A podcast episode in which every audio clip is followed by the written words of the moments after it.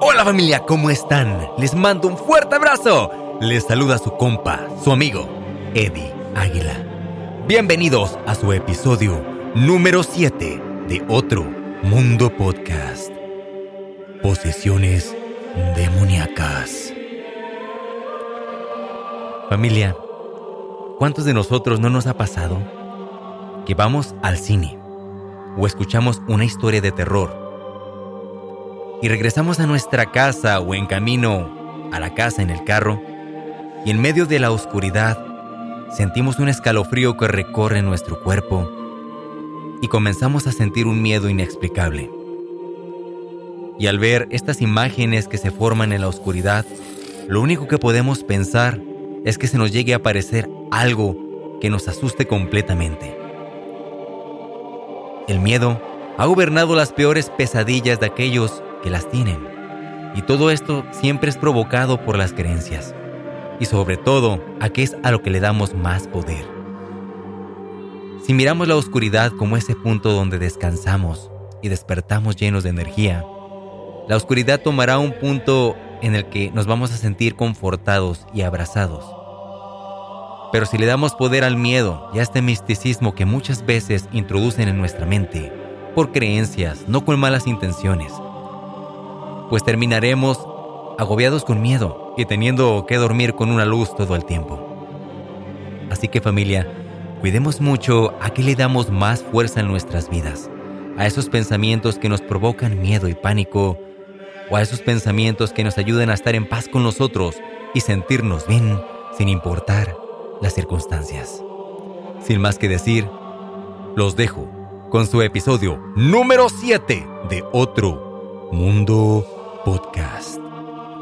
Posesiones demoníacas.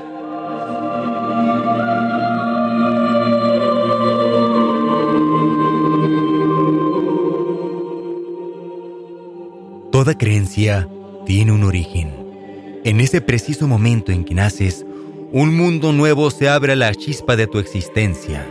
Una mente limpia, inocente, llena de luz, comenzará a entender la vida, el amor, el miedo, la felicidad y la realidad con los mismos ojos de aquellos quien con tanto amor, o tal vez no, decidieron darte la oportunidad de experimentar la luz y la oscuridad en la misma forma que ellos lo hicieron. ¿Oscuridad? Tal vez te alarmes y te preguntes de qué estoy hablando, y lo más probable es que tu mente ya se encargó de hacerte sentir todas las emociones que la oscuridad te ha provocado. Pero no mal viajes tu mente. Déjame decirte que la interpretación de la luz y la oscuridad está basado en las creencias que en ti impusieron, y que dependiendo a qué le des más fuerza, será aquello que atraigas a tu vida. Así que cuando escuches oscuridad, no tengas miedo. En la oscuridad duermes, descansas. Le das paz a tu mente para despertar lleno de energía a la luz del día. Pero ¿qué pasa cuando le das más fuerza a la oscuridad con tu miedo, depresión, inseguridad y abrazas la oscuridad en tu corazón para darte fuerza? ¿Qué pasa cuando a pesar de creer en Dios o un ser la luz, la bondad y el amor, terminas dejando que el mal en ti domine tus deseos, haciendo que caigas en creencias que terminan desviando tu camino, entregándote al mundo del esoterismo, la adivinación, magia, rituales espiritistas y sectas satánicas. Bueno, no creo que la respuesta te guste, pero aún así te la diré. Es aquí donde puedes permitir que entidades, espíritus o demonios entren sigilosamente sin ser notados, haciéndote creer que no están allí, hasta que un día te tienen completamente dominado, perdiendo tu voluntad, tu identidad, tu humanidad y la esperanza de ser libre, pues te tienen completamente encarcelado y a merced de sus deseos, pues ya solamente eres uno más dentro de tu mente y cuerpo, dándole origen a la enfermedad espiritual más detestable y peligrosa del mundo, las posesiones demoníacas. Pero, ¿cómo abrimos las puertas a este mundo espiritual que trajo esta enfermedad? No voy a darte una clase de historia, simplemente te voy a platicar cómo entramos al conocimiento espiritual. Todo comenzó cuando el ser humano tenía completo uso de su razonamiento. Eran las primeras etapas de una vida con el uso de inteligencia que aumentaba cada vez más. Y como seres humanos, siempre fuimos muy curiosos, observadores y cuidadosos para entender el mundo que nos rodeaba. Que a pesar de que nuestros antepasados eran de diferentes partes del mundo, mirábamos al sol pasar y luego regresar, entendiendo que había tanto luz como oscuridad. Y entendimos el tiempo. Le dimos nombre al sol y a la luna, según nuestro lenguaje. Vimos pasar la lluvia, conocimos el fuego, vimos crecer la vida de la tierra y sentir ese aire que llegaba al estar agotados. Y al notar que siempre llegaban cuando más se les necesitaba, nació la creencia de que tenían mente propia y que siempre estaban ahí para ayudarnos. Les dimos un nombre y comenzamos a agradecerles por sus bendiciones, siendo así, en parte, como nuestros antepasados entraron a un mundo diferente, nada físico, pero sí místico. Entramos al territorio espiritual. Hasta aquí, comenzamos a percibir la existencia y la presencia de algo que no podemos ver, pero podemos percibir, sentir, y que nos permite entrar en algo más que una simple existencia, llegando a un mundo místico. Esto le dio mucho más sentido a la vida de nuestros antepasados, que por alguna razón, al tener contacto con este nuevo mundo espiritual, atrajeron energías y actos místicos e inexplicables considerados magia. Llámalo casualidad o causalidad, pero así entendimos que no estamos solos y que existían entidades malas, oscuras, muy buenas y llenas de luz, que la luz aleja a la oscuridad y que en la oscuridad no existe la luz, entendiendo que son dos fuerzas que no se llevan pero coexisten. Cientos de años después llegaría la religión que nos permitió conocer a Dios, Yahvé o Jehová, quien siempre estuvo ahí en la inmensa luz. Y también a Satanás, el diablo o Lucifer, como lo quieras llamar, quien gobernaba la oscuridad, y es allí donde conocimos el nombre de las entidades que viven en estas dos dimensiones, completamente opuestas, llamando ángeles, los seres de luz y demonios, aquellos que nos ven desde la oscuridad, siendo estos el motivo por los que en su episodio número 7 de Otro Mundo Podcast hablaremos de las posesiones demoníacas.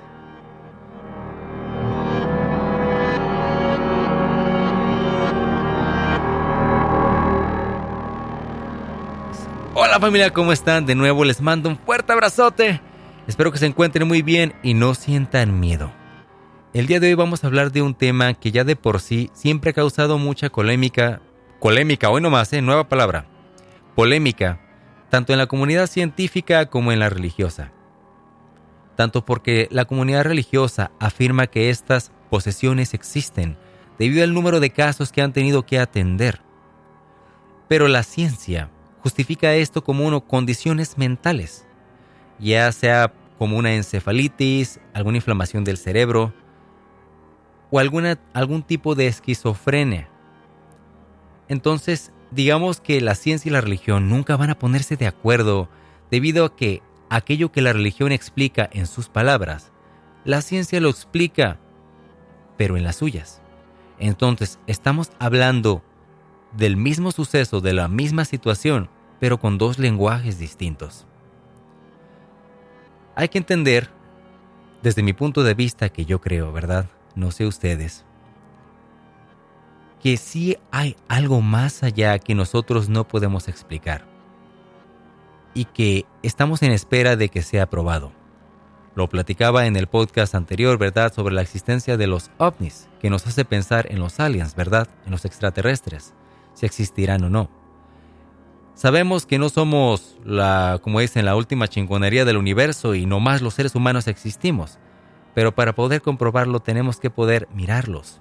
Y eso es algo que al menos ante, la, ante los ojos de toda una comunidad, pues no ha pasado, excepto por algunos que han sido privilegiados, ¿verdad? Pero cuando hablamos de lo espiritual, cuando hablamos de la oscuridad, esto nos provoca miedo y nos hace sentir esas ganas de alejarnos mejor y preferir no creer. Pero cuando creemos en Dios y en la luz, es imposible evitar saber que existe una oscuridad. Hablando con un sacerdote, él me confió varias de sus experiencias y alguna, y alguna historia que les voy a platicar más adelante en el podcast, que estoy muy seguro que les va a interesar. Pero es muy emocionante mirar cómo hay sacerdotes de verdad apasionados de su trabajo, del servicio que ofrecen a la comunidad. Y saber que ellos están expuestos a una cantidad de peligros tanto físicos como espirituales por el servicio que dan. La posesión demoníaca es algo que indiscutiblemente existe, que muchas personas alrededor del mundo han tenido que atravesar, pero esto no ha sido de a gratis. Hay razones por las que esto pasa y que las vamos a platicar muy bien. Pero, ¿qué dice la ciencia? ¿Qué dicen los científicos, los psicólogos o médicos al respecto? ¿Cómo definen ellos la posesión demoníaca? Y aquí les tengo una respuesta. Según la ciencia, o la Organización Mundial de la Salud, considera que la posesión demoníaca es una forma de trastorno disociativo que antes recibía el nombre de histeria, trastorno de personalidad múltiple y es también conocida como demonopatía o demonomanía. Como ya lo comentamos, una condición. Pero ve aquí el ojo, esto es bastante interesante. La suma de todos los síntomas es provocada por una enfermedad llamada encefalitis autoinmune. Es una inflamación del cerebro que se da más en las mujeres jóvenes.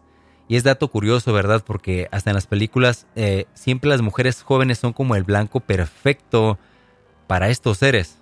Hay mujeres que, que traen, dicen, traen el chamuco adentro, ¿no? Están como este este muchacho que fue con el padrecito le dijo, oye, padrecito, eh, necesito un exorcismo. Pues, ¿a cuánto sale? Y le dice, ¿cómo que necesitas un exorcismo, hijo? dime qué es lo que pasa. No, padre, es que el otro día llegué a mi casa. Ay, joder, mi vieja me metió una chinga. Y, ay, no, es que parece que trae el chamuco adentro. ay, mujeres, ¿verdad? A veces nos, nos pegan unos sustos, ¿verdad? Porque sacan fuerza, quién sabe de dónde, pero ahí nos traen. Pero las mujeres jóvenes son un blanco para esto. Dicen que solamente hay algunos casos en niños y hombres mayores. Claro que hay bastantes, pero la mayoría están dados en mujeres jóvenes.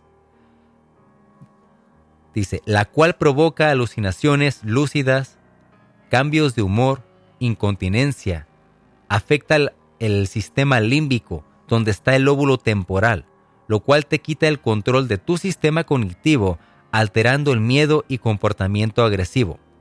Afecta los receptores MNDA, los cuales producen glutamato, que es el neurotransmisor excitador del sistema nervioso central, más importante del cerebro encargado del aprendizaje, la memoria, establecimiento de conexiones neuronales y colabora de manera directa e indirecta con la mayoría de las funciones del cuerpo y cerebro, desencadenando efectos en el cuerpo que se salen de lo humanamente normal. Wow. Pues sabemos que las condiciones cerebrales existen y que pueden provocar efectos increíbles, ¿verdad? Eh, no sé si algunos de ustedes miraron un video donde una mujer se voltea en su carro y sus hijos quedan atrapados. Entonces ella, bueno, creo que ella no estaba en el carro, llegó cuando estaba el carro volteado, entonces ella, al sentirse tan desesperada, porque sus hijos estaban ahí, ella volteó el carro para poderlo sacar. Una mujer tuvo la fuerza necesaria para salvar a sus hijos. Entonces, sabemos que el cerebro puede llegar a actuar de formas completamente paranormales, brindándonos de inteligencia, de fuerza y poniéndonos en circunstancias que nos van a ayudar a salir adelante de situaciones peligrosas. Aquí podemos ver, o sea, en lo que a mí respecta, que al cerebro, al momento que el cerebro se inflama, empieza a producir cambios neuronales, trastornos, los cuales pueden provocar que tus peores pesadillas, a pesar de no, de no existir y de que nadie las puede ver, tú las mires hechas realidad enfrente de ti. Nada más imagínate despertar y mirar al Jeepers Creepers, ¿no? Al demonio este de la película. O, o mirar a Freddy Krueger o a Jason enfrente de ti intentándote matar y gritar como loco y literalmente sentir que te están haciendo un daño. O sea, nada más imagínense, ay, como dije, o sea, o sea, güey, no, nada más imagínense el terror, el pánico que vamos a sentir al mirar esto. Ahora ellos dicen que los efectos demoníacos en el paciente se dan más que nada en las personas que son creyentes religiosas debido a que su sistema emocional de creencias está directamente ligado a su conducta y experiencias, por su concepción del bien y el mal con lo que ven el mundo que los rodea. Y estas es una de las razones por las cuales los pacientes que son completamente ateos, al presentar este tipo de condición, no llega a asimilar la mayoría de los síntomas que los pacientes que dicen estar poseídos. El cerebro es una máquina de crear, de aprender, de formar consciente e inconscientemente, por lo cual al perder completo control de sus funciones de forma ordenada, comienza a utilizar todo lo que habita en él llevando a tu cuerpo a posiciones extremas, rigidez anormal, parafrasear en diferentes idiomas que escuchó, alucinar, viendo en tiempo real tus pesadillas y miedos, etc. No hay peor enemigo para un ser humano que él mismo. Y esto es lo que les venía yo diciendo. Cuando tú tienes creencias en ti arraigadas a tu ser, es ahí donde nacen tus miedos, es donde aprendes lo bueno de lo malo. Entonces, si aprendes a tener mucho miedo, como a mí cuando estaba chiquito del camotero, recuerdo perfectamente que mi mamá me decía, si te portas mal, mijo, un día va a venir el camotero y te va a llevar y se escuchaba mucho este sonido pasar por la calle cada que venía un señor que vendía camotes, muy buenos por cierto, que le decía... Entonces, cuando venía este carro, yo corría y me metía a mi cuarto con un miedo que no se pueden imaginar. Entonces, como el miedo que me acaba de dar porque mi perro se apareció enfrente de mí y aquí está todo oscuro, me sacó un sustazo, pero bueno, cuando él llegaba, me daba tanto miedo que me hacía esconderme, y llegaba hasta tener pesadillas con él. Tan solo para darme cuenta tiempo después que el camotero era un señor que humildemente se ganaba el dinero y vendía camotes muy ricos.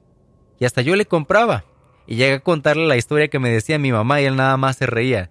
Y me decía que no era la primera vez que pasaba y que muchos niños corrían cuando, cuando los miraba. Entonces, imagínense lo que tus creencias y las creencias que depositan en tu corazón pueden llegar a provocar, en tu mente más que nada. Entonces, cuando uno se siente aterrado y sufre una condición mental como esta, puedes llegar a ver tus peores pesadillas hechas realidad. Y es muy cierto que tu cerebro, tus creencias, tu mente, pueden ser tus mejores aliadas como tus peores enemigas. Así que de esta misma forma puedes atraer malas entidades, entidades negativas, a tu vida. Hay que cuidar mucho a qué le damos poder. Es entender que si bien puede ser muy cierto que esto está pasando, ¿verdad? Lo que la ciencia explica para mí es completamente cierto. Pero pongámoslo desde mi punto de vista, que yo pienso de esta forma, miren. ¿Qué tal si esta situación clínica comprobable se dio a conocer o la pudieron comprobar debido a que una entidad oscura las provocó? La ciencia nunca va a aceptar esto. Entonces, la religión es donde entra en acción. Ahora, vamos a ver qué dice la iglesia sobre la posesión demoníaca.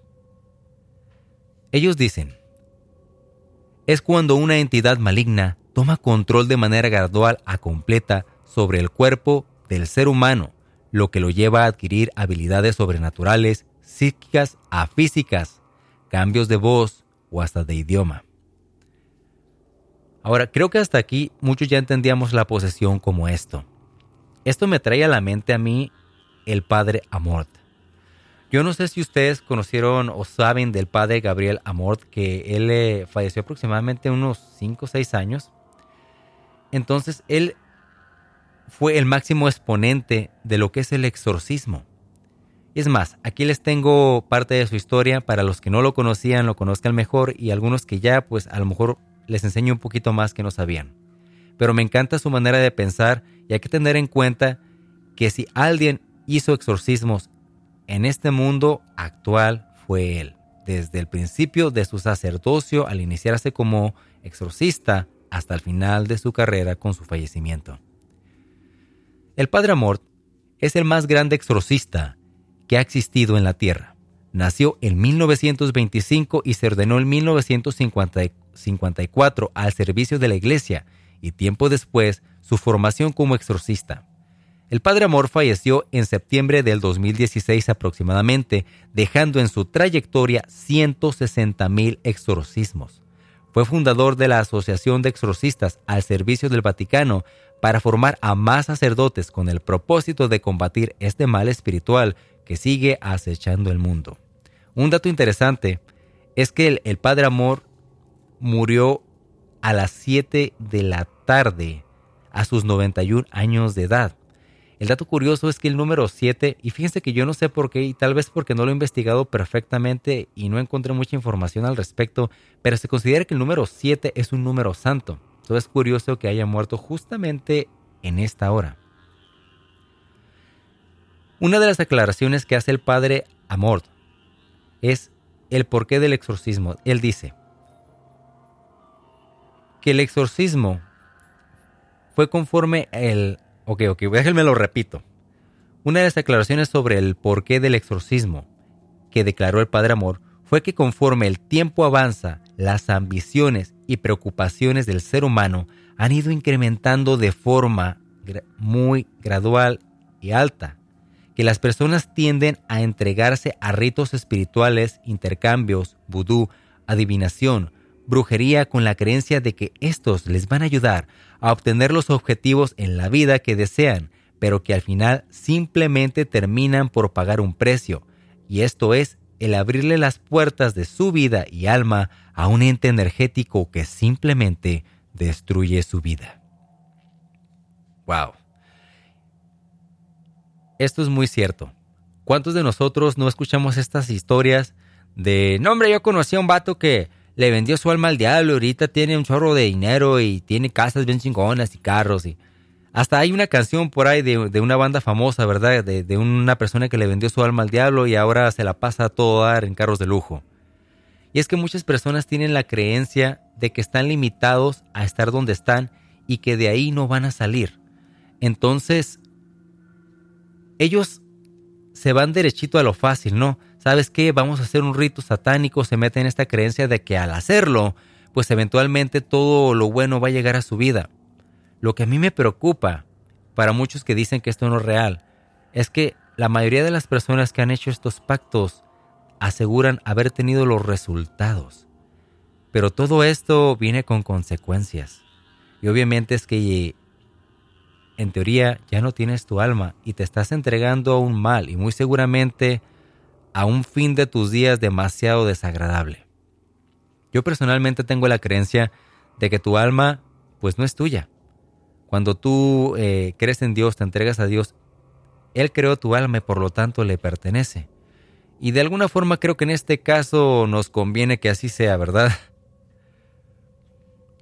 Pero el Padre Amor es una persona increíble. Yo me tocó ver algunos de sus exorcismos, que por cierto hay videos en YouTube, pueden buscarlo como Padre Gabriel Amor y van a ver muchísimos videos a él, de él haciendo exorcismos o entrevistas que se le hicieron. Y hay un video en especial que a mí me dejó impactado.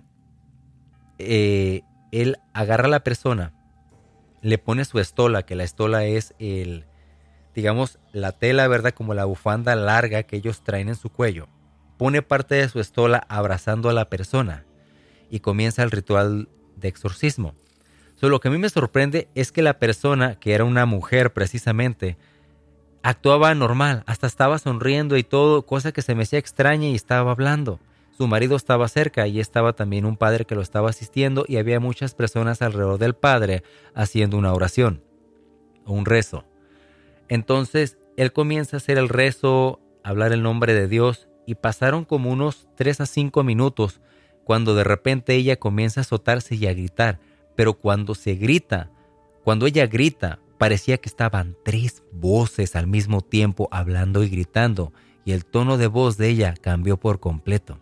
El video no tiene ningún tipo de edición, está completamente crudo, sin ediciones. La única edición que encuentras en el video es cuando el narrador que está grabando hace comentarios sobre lo que está viendo y nada más. Y hay una infinidad de exorcismos que el Padre hace. Ahora, el exorcismo, creo que mucha gente tiene una confusión con respecto a la posesión y el exorcismo. Y es que el tema que estamos hablando es la posesión demoníaca, pero obviamente esto nos lleva al tema del exorcismo, ¿verdad? Porque es el acto que se hace para sacar a los demonios de un cuerpo de una persona. Pero el exorcismo es nada más el acto que se hace para eliminar al espíritu fuera del cuerpo. Ya la liberación de, del demonio es aparte. Y cada exorcismo no es como que de una sola vez van a sacar al demonio. Al Padre Amor hubo casos en que le tomó seis años o, o varios meses, dependiendo del tiempo que tomara, sacar a demonios o a un demonio de determinada persona. Ahora, me imagino que muchos de ustedes han conocido personas o saben de alguien que dice estar poseída o que anda en rituales satánicos o tiene creencias así medio, pues medio de miedo. Yo me pregunté cuáles podrían ser los síntomas, ¿no? Que nos ayuden a entender o que nos ayuden a darnos cuenta de cuando hay un caso de posesión demoníaca o si puede ser tú o alguien cercano a ti. Los síntomas de los poseídos son rechazo agresivo a todo lo sagrado, como crucifijos, agua bendita, repugnancia a la oración, como el caso que les comentaba de la señora, ¿verdad? Que al momento que empezaron a orar, como a los tres minutos, empezó a, a revolcarse y a gritar. Ahí viene, decir blasfemias, Ahora, dicen, conoce la ubicación de objetos ocultos. Habla en lenguas diferentes. Adquiere fuerza sobrehumana, clarividencia, adivinación del pasado y el futuro, materialización de objetos, cosa que es muy poco común, y en un caso grave, la levitación, que es literalmente estar volando, que es algo muy poco común. Me llama la atención que aquí habla cuando hablan diferentes lenguas. Ahora, está comprobado en varios estudios científicos que digo, no les paso fuentes porque si ustedes lo buscan en YouTube o en Internet van a encontrar una cantidad de ahí que les va a aclarar sus dudas. Yo lo hice de la misma forma. Entonces, está en varios estudios científicos que el ser humano es una esponjita de aprender. Desde muy chico estás escuchando diferentes idiomas, ¿verdad? Gente que habla inglés enfrente de ti, o de repente alguna persona que habla español pero diferente a ti, o que habla italiano, o que habla francés. Esto se da mucho aquí en Estados Unidos. Entonces, de repente, cuando la persona sufre trastornos psicológicos, empieza a gritar o parafrasear muchas palabras en diferentes idiomas que ha escuchado. Pero en estos casos, las palabras o las las cosas que dice no tienen sentido porque simplemente está gritando todo lo que escuchó de alguna forma que le haga sentido, pero no es así. Es como esta condición mental cuando la persona te está hablando y piensa que todo lo que te está diciendo tiene sentido, pero no lo tiene. Por ejemplo, digamos que te dice, ¿me puedes pasar el agua, el, vaso de agua? Pero en realidad él te está diciendo, ¿sabes qué? Me quiero ir a bañar con un vaso de agua, que por favor llévamelo al cuarto. Entonces tú te quedas todo sacado de onda, pero la persona en su mente piensa que tiene sentido lo que te dicen. Y esto también es un trastorno que existe en la mente. Los casos de fuerza sobrehumana, pues ya platicamos sobre la, la mujer, ¿verdad? Que salvó a sus hijos levantando el carro, que también puede ser algo físicamente posible, debido a que el cuerpo libera una cantidad de estamina y, y ¿cómo se llama? Adrenalina, tan fuerte que te hace adquirir fuerza sobrehumana. Pero un detalle aquí importante, esto de la adivinación de objetos escondidos. En algunos casos, yo he sabido, ¿verdad?, que me han platicado, no me consta, pero me han platicado, que hay sacerdotes que al entrar a una sala donde van a comprobar que hay un caso de posesión demoníaca, él tira algún objeto o una cruz en alguna parte donde nadie se dé cuenta, lo hace de una forma disimulada. Entonces durante el proceso le pide a su ayudante o a la persona que lo acompaña que por favor le pase ese objeto, puede ser un crucifijo como se los comenté. Entonces la persona obviamente no sabe, pero la persona en la posesión inmediatamente le dice dónde está. Y esto es porque no evitan decirlo. Y esa es una de las formas en que se dan cuenta una de las tantas en que es un caso de posesión demoníaca. Claro que hacen más pruebas para llegar a esta conclusión, pero es un dato que me gustó compartirles. No estaba dentro del guion ni nada por el estilo, pero me gustó compartírselos porque lo había escuchado. Ahora, la materialización de objetos, la verdad, eso es algo que nunca me ha tocado ni escuchado. Es la primera vez que, que me tocó escuchar sobre esto y también fue en un video de varios padres que se dedican al exorcismo que comentan sobre esto como un dato. Pero pues no, yo no he visto videos o algo al respecto. Si los llegan a encontrar, mándenmelos, quiero verlos.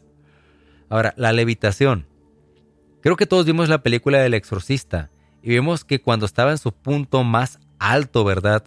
El, caso de posesión, la persona empezó a flotar, la muchacha empezó a, flotar en el aire y a gritar y ustedes el cambio de la voz, una película bien impactante. Bueno, para ese tiempo hay varias personas que me han dicho que, que la vieron otra vez ya no les dio tanto miedo y es porque el concepto del terror ha ido cambiando, ¿no? Pero, ¿cómo saber si una posesión, cómo saber si estamos ante un caso de posesión demoníaca o una condición médica? Para cuando el exorcismo se necesita efectuar, naturalmente el poseído normalmente ya está bajo condiciones médicas que pueden ser en muchos de los casos comprobadas, ya que pueden presentar daños tanto físicos y a nivel mental para el afectado, por lo cual distinguir entre los dos es más que nada un acto de fe o de creencias debido a que los síntomas de la religión y de la ciencia son explicables para ambos, pero cada uno le da un origen y sentido y explicación diferente. Y es aquí donde entramos en esta guerra entre la religión y la ciencia, entre la iglesia y la ciencia. Y es en que si la iglesia ve, sabes que hay adivinación, la persona adivina cosas. Entonces la ciencia entra y te muestra, sabes que este es un caso donde el cerebro actúa de esta forma y la persona se predetermina a saber dónde están las cosas porque está observando más o bla, bla, bla. Lo que quiero decir es que la ciencia siempre va a tener una explicación científica ante cualquier situación que se le presente cuando la comprueba. So, de esta forma nunca van a llegar a estar de acuerdo. Si hablamos de fantasmas, para el día en que la ciencia llegue o pueda comprobar la existencia de fantasmas, no van a decir, ah, son fantasmas. Obviamente le van a poner un nombre científico y una explicación razonable para ellos. Recuerda que cada quien ve al mundo desde las creencias o desde el mundo en el que se encuentra los científicos en el suyo y los religiosos en el suyo. Claro que hay que distinguir entre fanatismo religioso, ¿verdad? A, a lo que es una sana, un sano uso de tu creencia. Y claro que también hay un montón que no les digo científicos, ¿no? Que les digo cuentíficos, que son personas que se dedican a estar buscando artículos en Wikipedia o que alguien les comentó algo sobre algún estudio que ni comprobado está, pero lo empiezan a defender con tanta pasión que ellos mismos se lo creen, entonces para cuando alguien se los comprueba que están mal, pues se vuelven locos, ¿no? Y ahí está todo este hate en Internet. Y creo que a lo mejor a muchos de nosotros, incluyéndome, alguna vez nos ha pasado, ¿verdad? Que nos cuentan algo, lo creemos y andamos predicándolo como si fuera verdad y un día alguien nos pega un zape diciéndonos que no es así y nos demuestra por qué. Y es que en este mundo pienso que todavía hay mucho por aprender, mucho por comprobar. No es que no exista algo simplemente que falta poderlo comprobar de alguna forma. Ahora, se pueden combinar ambas condiciones, o sea, posesión, posesión demoníaca o condición mental. Yo tengo mi teoría, y aquí se las platico. Para mí ambas condiciones pueden ser combinadas debido a que el trauma que produce el contacto con estos seres demoníacos va a dejar estragos debido al trauma que la persona tiene que vivir dentro de la posesión, por lo cual si un doctor y un médico ven a una persona poseída, ambos pueden ver los mismos síntomas pero con explicaciones diferentes. Y aquí vamos a lo que estaba comentando. En mi punto de vista, y ustedes pueden dejarme saber en las redes sociales, ellas ya saben, pueden encontrar como Otro Mundo Podcast, tanto en Facebook como en Instagram y en TikTok. Y me pueden comentar qué piensan ustedes. Pero para mí, cuando una persona se encuentra ante un caso de posesión, se encuentra poseída, la persona va a experimentar muchísimo trauma psicológico, depresión, miedo, ya, ven, pueden llegar hasta mirar sus miedos hechos realidad, cosa que traumatiza demasiado. Y esto eventualmente, bueno, ya en este punto ya está así, pero esto produce un trauma muy grande a nivel mental y sabemos que lo mental llega a afectar tu, organismo. Y en este punto ya no sabemos si la persona tenía un caso o condición médica primero o primero fue la posesión. Es como encontrar el huevo y la gallina. ¿Quién fue primero? Entonces, por eso yo siempre he pensado que la ciencia, ok, sí es cierto todo lo que la ciencia dice, porque comienza a, probarlo por medio de los estudios que hacen las personas. Pero, ¿qué tal si la persona ya tenía un caso de posesión para cuando la persona fue estudiada? Yo sé que habrá muchas personas que puedan explicarme más al respecto y espero la explicación. Recuerden, yo no predico lo que les cuento a ustedes como si fuera una verdad o una verdad absoluta. Siempre estoy dispuesto a aprender y sé que muchos de ustedes pueden tener respuestas que yo todavía no he encontrado. Ahora, ¿qué es lo que provoca la posesión? Primero les voy a, les voy a platicar algo que, sinceramente pienso. Y es que, ¿cómo es que hay ateos que no experimentan esto? De la misma forma. Y es que yo creo que tus creencias determinan mucho cómo vives las cosas. A lo mejor un ateo sí pudiera estar poseído, pero como en su mente no domina este tipo de miedo porque no cree en él, sus síntomas van a ser completamente diferentes. Y aunque esté en una posesión, él no los va a asociar con esto, porque no existe la creencia en su mente, lo cual, como les comentaba al principio, le da más poder sobre cualquier mal que lo aceche.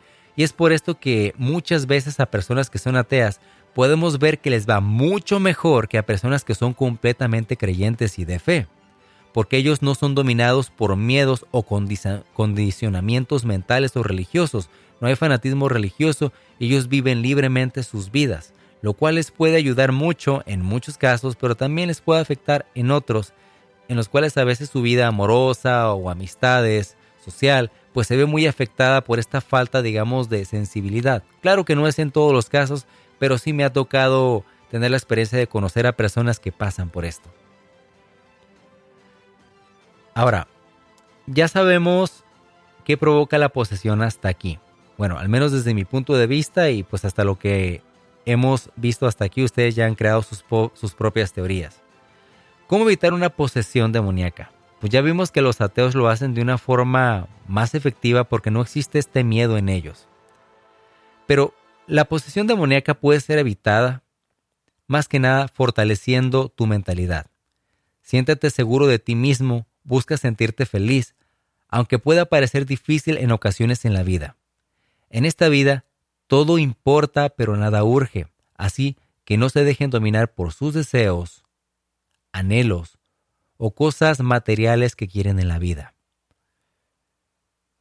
Si sientes mucha tristeza o enojo sin una razón clara, busca el consejo y ayuda de un profesional que te pueda ayudar a organizar tu mente, que aunque no lo creas, puede estar traumada sin que tú lo sepas por eventos que te imaginas, que ni te imaginas. Evita ser víctima de tus circunstancias. Ve con un psicólogo o con tu guía espiritual en la iglesia para que la línea entre tu psicología y tus creencias se balancee y quede de la mejor forma. Para hacerlo más claro, yo pienso que cuando te sientes mal, deprimido, te sientes muy ansioso y andas teniendo hasta ideas suicidas, estás teniendo una etapa muy mala en tu vida, sí está bien que vayas con, con, tu guía espiritual, ya sea con tu sacerdote, con tu pastor, con tu líder espiritual, sea cual sea tu creencia religiosa. Sí está bien que vayas con él. Pero es muy importante que vayas con un psicólogo también, antes o después para que un psicólogo te ayude a balancear tu mente, te ayude a entrar en control de tus emociones y te explique por qué te encuentras así. Hay este proceso que llaman retroceso y es donde te hacen recordar cosas en tu mente, cosas que ni tú te acordabas.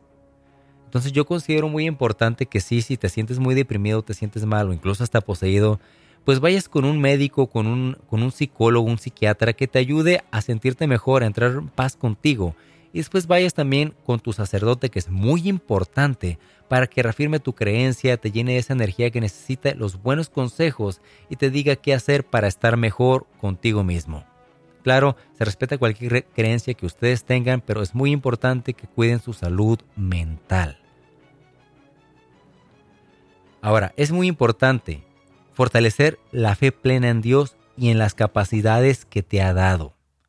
No busques soluciones o salidas fáciles a los retos o problemas de la vida, queriendo obtener todo más fácil interactuando con esoterismo o rituales místicos demoníacos para obtener bienes, fama o fortuna de forma más fácil. Porque esta actitud a la vida, aunque no se trata de nada demoníaco o rituales, solo promueve más tu tristeza, vacío y no te permitirá estar contento con la vida porque nunca te sentirás digno ni merecedor de todo lo que tienes. Evítalo y mejora tu vida. Cuando tú dejas entrar entidades malévolas, malévolas diamónicas y no más, diabólicas a tu mente, a tu vida, es porque esta necesidad, estos deseos que tienes, esta urgencia que tienes por dominar áreas de tu vida o tener todo el dinero, salir de tus deudas, de tu depresión, tener a la mujer o al hombre que quieres, que regrese tu ex contigo, toda esta falta de aceptación es lo que produce daños en tu vida, es lo que abre las puertas para que entren entidades y, dominen tu vida y te hagan daño. Es mil veces mejor calmarte y entender que todo tiene un tiempo perfecto y que cuando estás en una mala situación en tu vida, siempre hay solución. Todo, todo va a estar bien. Simplemente muévete, encamínate a lo que quieres. Y yo estoy plenamente seguro que te va a ir muy bien y vas a evitar atraer a tu vida a estos seres que van a destruirte si los dejas. Como ya hemos venido platicando de la posesión y lo que lo provoca, Volvemos a esto de los ateos. ¿Por qué a un ateo no le sucede esto? Recuerda que el camino de la fe es una decisión que tomas más que nada cuando eres consciente de tus actos y tu percepción del bien y pues del mal. En ese momento tú decides si crees en Dios y seguir su camino, o en el mal, o quedarte en la nada. Como toda decisión, cada una puede tener beneficios y contras. En el caso del ateísmo, al decir, al decidir el no creer en nada, pero de forma pura y legítima, nada de que, ay, soy ateo, pero te asusten, ay, Dios mío. no, no, no, personas que de plano no creen. Bueno, ahí cierras las puertas a cualquier tipo de creencia, tanto la presencia divina como demoníaca en sus vidas, en tu vida, si decides ser ateo. Recuerda que los entes malvados o demoníacos atacan principalmente por medio de tu fe y tus creencias, quebrantándolas completamente y provocándote tanta culpa y miedo que al no poder con ella, fingen ayudarte y es allí donde caes en el mal. Los ateos no buscan creer en nada y basan todo en la ciencia, en el arte, y no buscan anestesiar su propósito de vida con ninguna divinidad, por lo cual, al ser atacados por el mal o alguna enfermedad mental, ellos no asimilan la enfermedad con nada de esto. Esto se debe que los síntomas y reacciones son diferentes. Porque en la mente de un ateo no ha habido ninguna creencia religiosa que como pudiera ayudarlos, pudiera afectarlos, como en el caso de la posesión demoníaca. Y recuerden, no puedes temerle a algo que en tu mundo jamás ha existido, así como tampoco puedes amarlo. Ser o no ser es el dilema. Pero al decidir no creer en nada, es ahí donde te quedarás, en nada.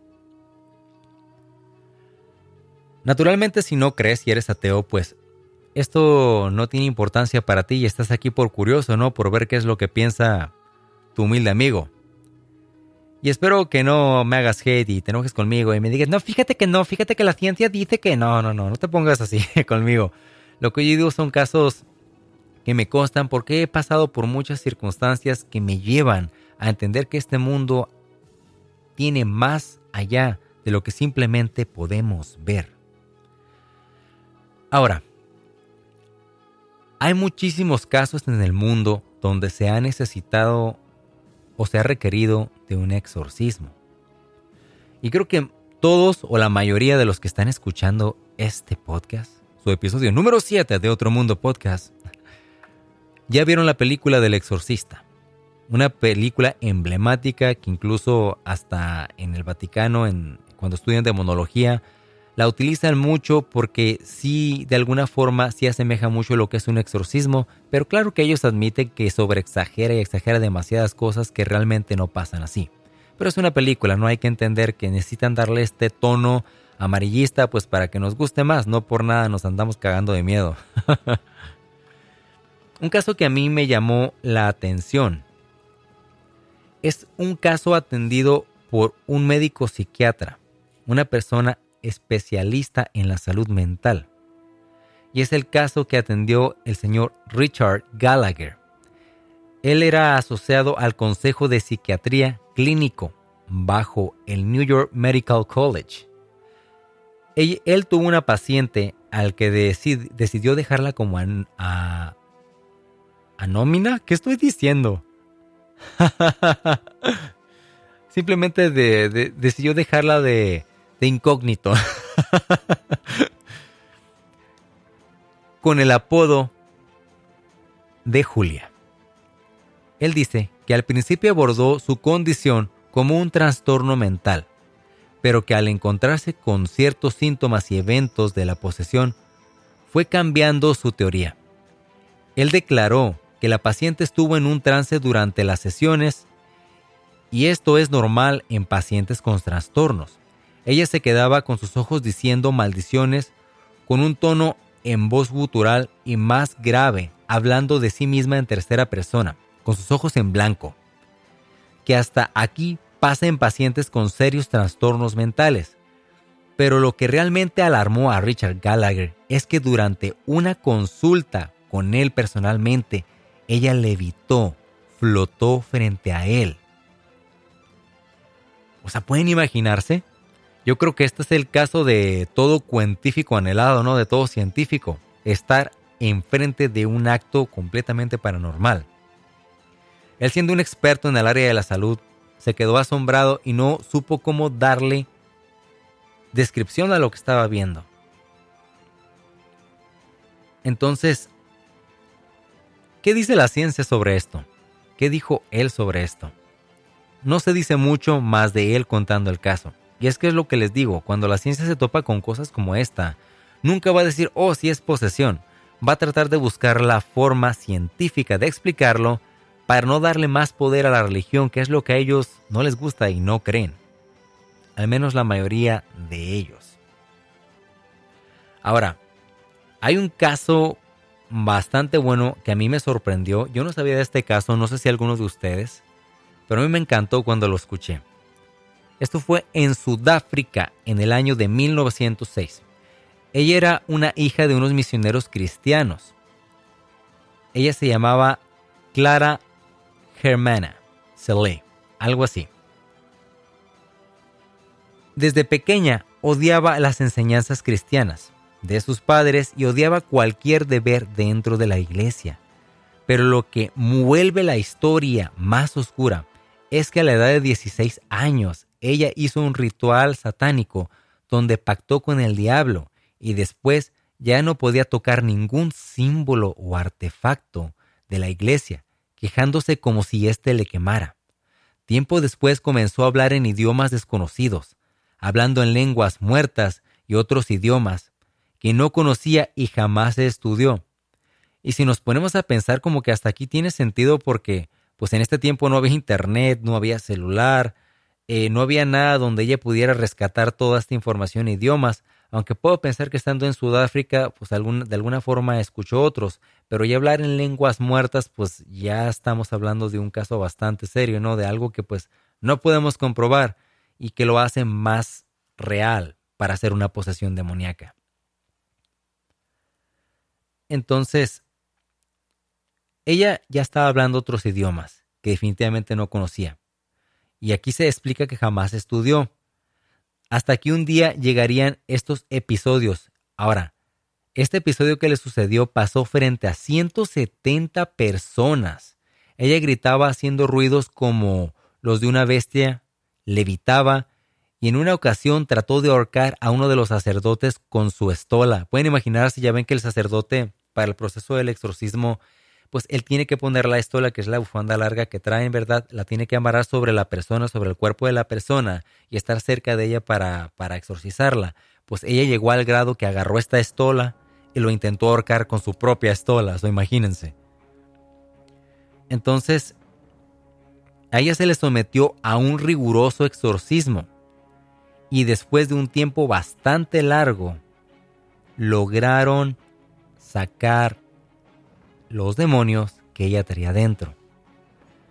Se comenta que ya tiempo después, pues ella pudo tener una vida normal, pudo estar bien sano y eventualmente pues salió adelante.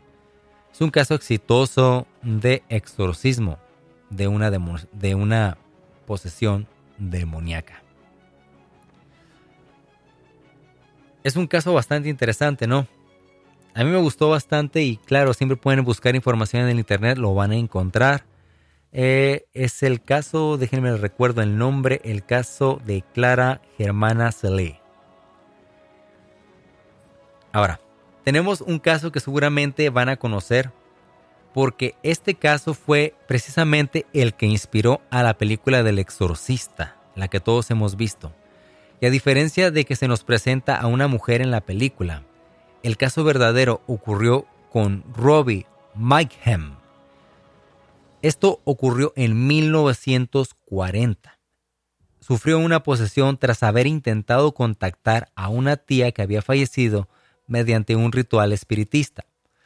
Ahora dice, todo inició cuando él comenzó a escuchar ruidos raros a su alrededor. Los objetos religiosos en las paredes de su casa se caían directo al suelo.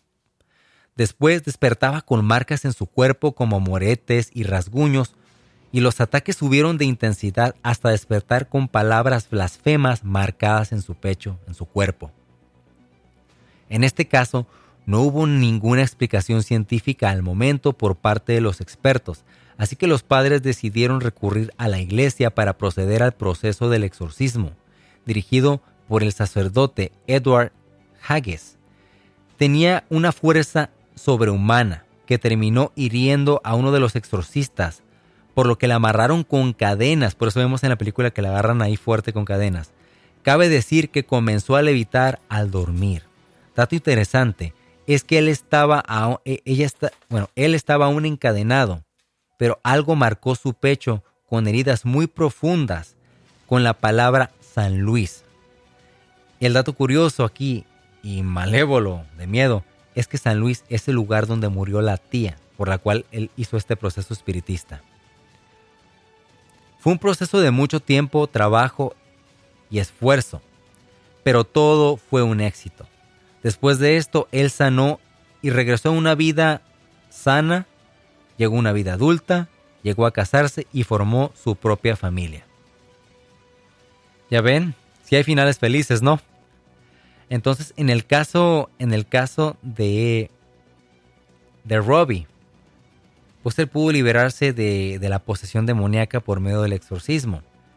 Entonces, a diferencia de la película, ¿no? Que hay un montón de, de historias alrededor de cuando se estaba filmando la película, que pues no sé si sean verdad, ¿verdad? Pero que pasaron muchas cosas, hubo muertes, ¿verdad? Durante la filmación y después. Entonces son cosas raras que suceden sobre estos temas, ¿no? Sobre, sobre personas que le dan mucho poder a esto. Tenemos otro caso más que espero les guste. Es el caso de Marta. Dice, Marta, siendo una mujer joven universitaria, de repente comenzó a cambiar, volviéndose oscura y tétrica. Su salud se afectó y pronto comenzó a tener ataques epilépticos, sin ningún historial clínico, o sea que antes de esto ella no tenía ningún tipo de enfermedad relacionada.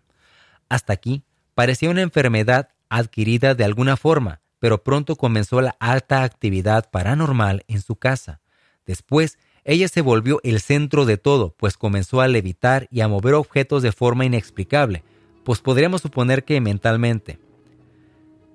En este punto se decidió recurrir al exorcismo como solución. Este caso es actual, no tiene mucho que pasó y lo atendió el sacerdote Antonio Foltea. Lo pueden encontrar en internet y él es un demonólogo. Dice, él es de, obviamente de los demonólogos más, más destacados dentro del, del Vaticano actualmente. Le tomó seis años de constante trabajo, pero logró liberar los 40 demonios o espíritus que habitaban en el cuerpo de ella. Ahora, se deben estar preguntando cómo así nada más. De repente sufrió una posesión demoníaca sin deberla ni temerla.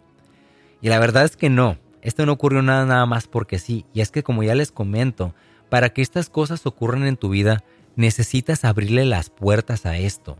Es allí donde cuando uno empieza con esto de andar con esoterismo, adivinación, rituales de amarre, cositas así que se te ocurren, como puede no pasarte nada, puede que le abras la puerta a esto y te termines arrepintiendo. Ahora, en el caso de ella fue mucho peor. El, el sacerdote dice que durante una de las sesiones de exorcismo, uno de los entes o demonios habló y le dijo que Marta no era ninguna inocente y que ella perteneció a una secta satánica y alguien que era su novio en ese tiempo la vendió, o sea, la intercambió. Y recuerden que al principio les había comentado uno de los rituales son los intercambios, ¿verdad? Y a esto me refería, que puedes intercambiar supuestamente una persona por un favor o por algo en especial que tú estés pidiendo. El caso está bastante documentado en España y existen videos que puedo que pueden encontrar cualquiera de ustedes en internet, por supuesto, ¿verdad? Pero este caso tiene un archivo clasificado especial en el Vaticano.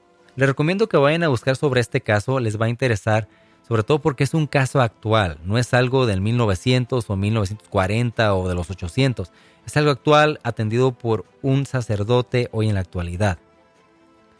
Ahora, ya les conté sobre varios casos que le han pasado a otras personas en diferentes momentos en el tiempo, desde casos de 1900 hasta uno más actual. Pero el caso que les voy a platicar no llegó a mí nada más porque sí o lo busqué en internet. Este caso llegó por medio de un servidor de Dios, por medio de, un, de un sacerdote al cual yo le agradezco profundamente que me haya tenido la confianza de platicarme sobre esto, porque este es un caso que no está resuelto y sigue actual y está muy comprobado como un caso de posesión demoníaca, pero no se ha podido hacer nada. Aquí se los leo. Este caso ya tiene 20 años desde que comenzó, o sea, desde que ella inició con la posesión, pero sigue sin ser resuelto. me comenta, el padre me comentó, vea, que en muchas Eucaristías, bueno, y esto es un, es un detalle que, me, que, me, que, me, gustó agregarlo para ustedes porque es importante. Él me estaba comentando que en muchas Eucaristías, que son las misas católicas, se ven una cantidad de cosas de las cuales muchas personas ni siquiera se dan cuenta. A veces llegan personas con cargas espirituales o hasta demónicas muy fuertes que provocan que el Padre cometa errores inexplicables, que se tropiece al caminar, que se trabe mucho al leer la lectura y que se le olviden las cosas. Y esto es raro en los padres porque, mire, cabe mencionar que los padres, los sacerdotes, hacen la misa muchísimas veces durante el día o durante toda su carrera. Entonces es raro que estén cometiendo errores, sobre todo en que se le estén olvidando las cosas, tropezándose en medio de la misa, que puede pasar, ¿verdad? Pero ellos notan cuando hay presencias allí. Y hay ocasiones donde el padre está muy atento viendo a las personas y logra identificar quién es la persona que trae esta carga espiritual. Muchos de nosotros no nos damos cuenta porque obviamente esto es muy clasificado, pero es, donde, es ahí donde muchos sacerdotes entran en acción de platicar con las personas para ver qué es lo que sucede con ellos. Entonces, esto puede pasar tanto con personas de la misa como con los mismos servidores.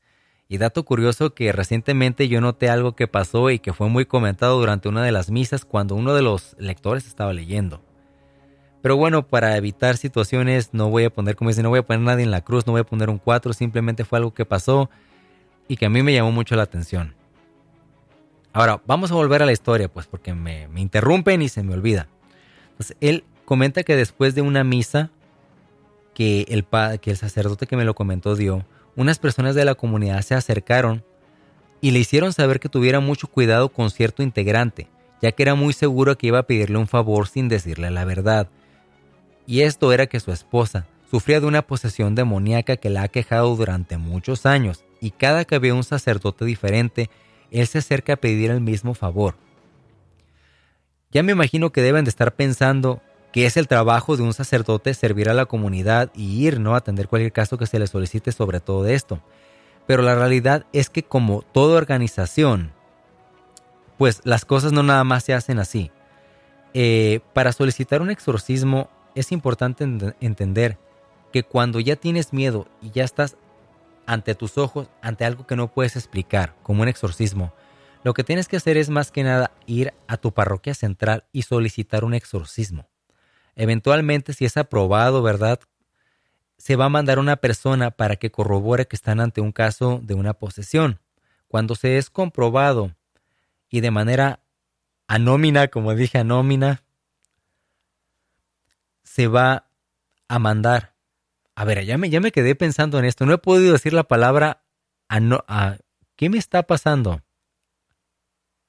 Anónima. Anónima. Por fin lo logré. Fíjense, vi como que me... Ya hasta miedo me está dando, hombre, porque no podía decir esa palabra. Entonces, de esa manera, mandan al sacerdote, que es exorcista, con la persona. Y esto lo hace el Vaticano más que nada porque no es conveniente que se sepa qué padres son exorcistas, porque si no, mucha gente va a estar yendo directamente con ellos y los padres pueden estarse exponiendo a agresiones o a circunstancias que los pongan en riesgo. Entonces es importante entender este proceso y no simplemente saltársela así como si vendieran exorcismo en la tienda de la esquina o en, la iglesia de la esquina de, oye padre, pues ¿qué? ¿cuánto, cuánto el exorcismo? como les comenté en el chiste, ¿no? eh, entonces hay que hacer las cosas bien y entender que el exorcismo pues lleva un proceso. Entonces, cuando estás ante un caso de posesión demoníaca, es bueno que lo tomes con seriedad, que no te burles y que entiendas que si bien no es una condición médica, algo lo está provocando y lo está activando y es importante que le dé la seriedad que requiere y vayas con un sacerdote a la parroquia central para que comiencen el proceso. Ya dándoles ideas, ¿no?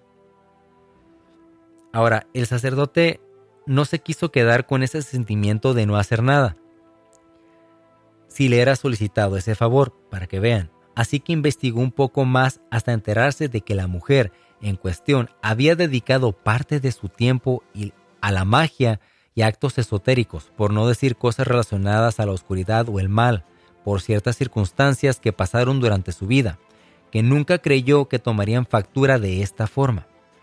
hasta que como en varios de los casos que ya escuchamos, que ya les platiqué, cosas, cosas extrañas empezaron a suceder a su alrededor y ella, aunque consciente, comenzó a sentir muchísima repulsión a reliquias sagradas o al escuchar cualquier palabra referente a Dios y todo lo que venga de Él, a tal grado que en la actualidad, fíjense, eso es algo que le que pasó.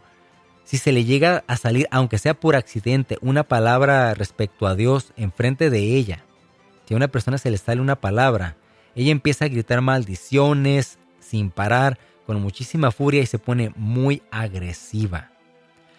Actualmente ella permanece en la cama mucho tiempo y no hace falta decir que muchos de estos síntomas que ya les comenté le ocurren a ella.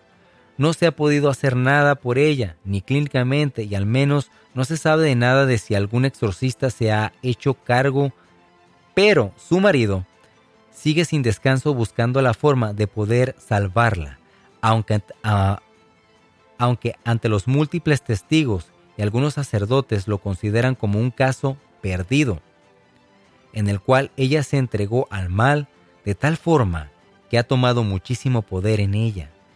Llegó para quedarse y ahora simplemente coexisten con ella.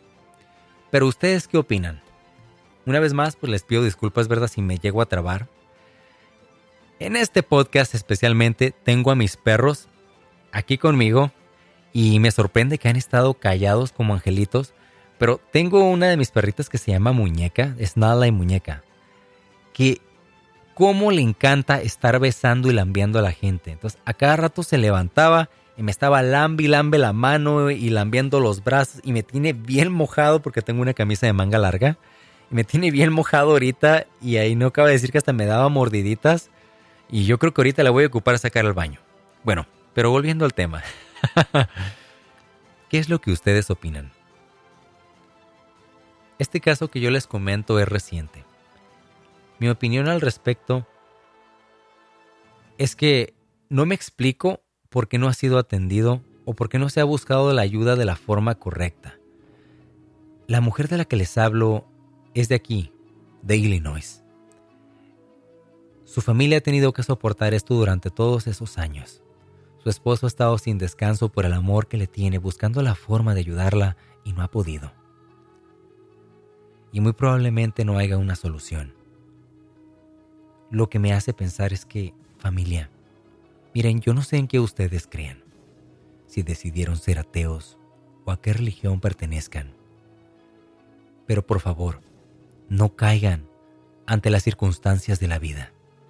No dejen que los domine.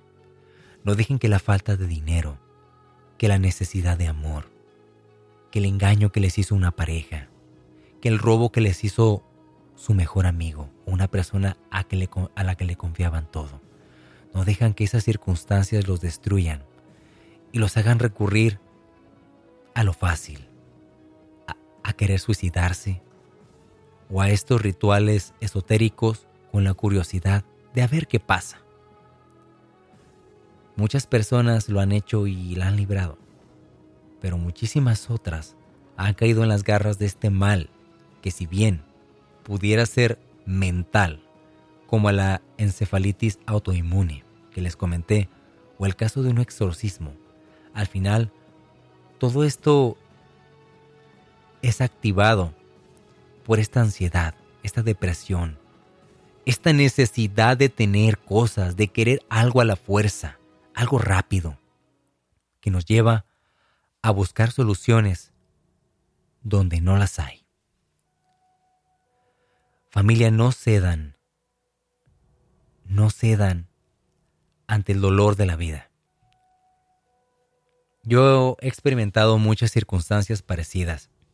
Actualmente yo sigo deseando querer alcanzar muchas de mis metas y de mis sueños, como el de compartirles a ustedes historias como estas sobre temas que les interesan y poder de alguna forma ayudarles a ustedes a entender un mundo diferente, otro mundo, el cual los puede ayudar a ustedes a mejorar sus vidas, a aprender cosas nuevas, a entretenerse y salir del estrés. Pero yo sé que si quiero alcanzar cosas grandes en la vida y quiero sentir que lo merezco, tengo que ganármelo escribir, crear guiones, crear contenido, mejorar día a día, seguir adelante, siempre con este deseo de entregar lo mejor porque amo lo que hago, porque me gusta. Y esto no es un discurso motivacional, es algo que me sirve y que puede servirle a todos. No es el típico echaleganismo que comenta un podcaster o un, filósofo que se llama Diego Rosarín, que me encanta su manera de pensar. No hay que entrar en el, echeganismo. Si bien no naciste en cuna de oro, tú puedes alcanzar todo lo que tú desees siempre y cuando tengas claro lo que desees y busques esa información o esa ayuda que necesitas para llegar allí y cuando estés ahí le des con todo. Y si bien hay una probabilidad de que eso que quieres no pase, van a ocurrir otras cosas en el proceso que te van a llevar a un punto o hasta mejor de lo que tú esperabas. Pero una persona que siempre se dedica a entregarse en corazón y alma a hacer algo que desea hacer y ama, cosas buenas, al final terminará atrayendo a su vida. Pero definitivamente, lo que no queremos atraer a nuestra vida son estos seres, estos demonios, estas entidades, estos fantasmas, que únicamente van a terminar por destruir tu fe, tu amor a la vida, y pueden provocar que te suicides, que sufras, y que no quieras seguir adelante con lo más preciado, hermoso y valioso que tienes y que es tu vida. Así que alejemos de nuestras vidas a las posesiones demoníacas. El que tiene el poder eres tú. Confía en Dios, confía en ti, en las habilidades que tienes, en la vida, en lo que te rodea. Y muy seguramente vas a alcanzar todo lo que tú te propongas sin la necesidad de atraer estas entidades que lo único que van a hacer es destruir todo en lo que tú crees. Familia, de verdad, que para mí siempre ha sido un gusto el estar aquí platicando con ustedes. Espero que hayan pasado un rato rico, un rato a gusto, que hemos platicado en este podcast de la mejor forma, que les hayan encantado las historias que encontré para ustedes y esta que les compartí, que sigue aquí en el estado de Illinois. No hagan preguntas y no tratan de averiguar quién es. No lo van a encontrar. Familia, les mando un fuerte abrazo como siempre. Muchas gracias por haber escuchado este podcast. Si llegaste hasta el final, te lo agradezco. No olvides seguirme en las redes sociales porque la única forma de poder crecer y alcanzar los sueños es con el apoyo y cariño de todos ustedes si este contenido les gusta. Si no, siempre un consejo es sugerido, siempre es aceptado. Entonces, muchas gracias por estar aquí. Síganme en las redes sociales. Pueden encontrarme como Otro Mundo Podcast en Facebook, en Instagram y TikTok y también como Eddie Águila en Facebook y Instagram. Familia, les mando un fuerte abrazo una vez más y muchas gracias por haber estado en el episodio número 7 de Otro Mundo Podcast. Posesiones demoníacas. Nos vemos en el capítulo número 8, en el episodio número 8. Nos vemos y nos escuchamos muy pronto.